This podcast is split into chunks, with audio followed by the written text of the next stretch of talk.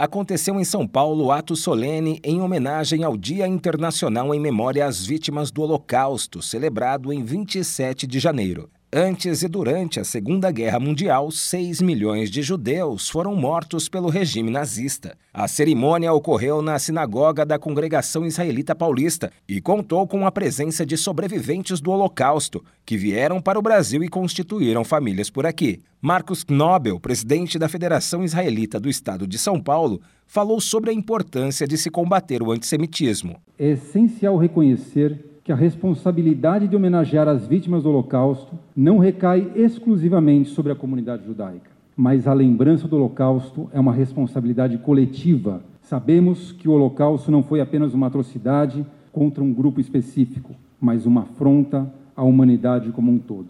Trata-se de um momento que testemunhamos a degradação da civilização, quando a intolerância, o ódio e a brutalidade se manifestaram de maneira vil e torpe. O ato solene em homenagem ao Dia Internacional em Memória às Vítimas do Holocausto teve a presença de comunidades judaicas, representantes de diversas religiões, cônsules e embaixadores, além de lideranças políticas paulistas. Em 2024, o evento também homenageou as vítimas de 10 de outubro de 2023, quando o Hamas invadiu Israel num atentado terrorista. Presente no evento, o governador de São Paulo, Tarcísio de Freitas, destacou que o Estado bandeirante sempre será abrigo para os judeus e reforçou seu posicionamento sobre o conflito em Gaza. Não dá para nós aceitarmos isso. E a gente não pode entregar outra coisa à comunidade judaica nesse momento de sofrimento, onde 136 pessoas ainda são mantidas reféns,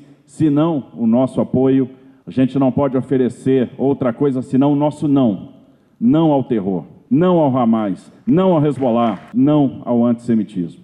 Ninguém aqui em São Paulo vai ter que se esconder, esconder a camiseta. Ninguém aqui vai ter que andar sem ter o orgulho de dizer sou judeu. A Confederação Israelita do Brasil aproveitou a ocasião para lançar a campanha publicitária de combate ao antissemitismo e outras formas de preconceito. Também foi lançada uma plataforma online de combate ao antissemitismo e ao discurso de ódio no Brasil. Agência Rádio Web. De São Paulo, Décio Caramigo.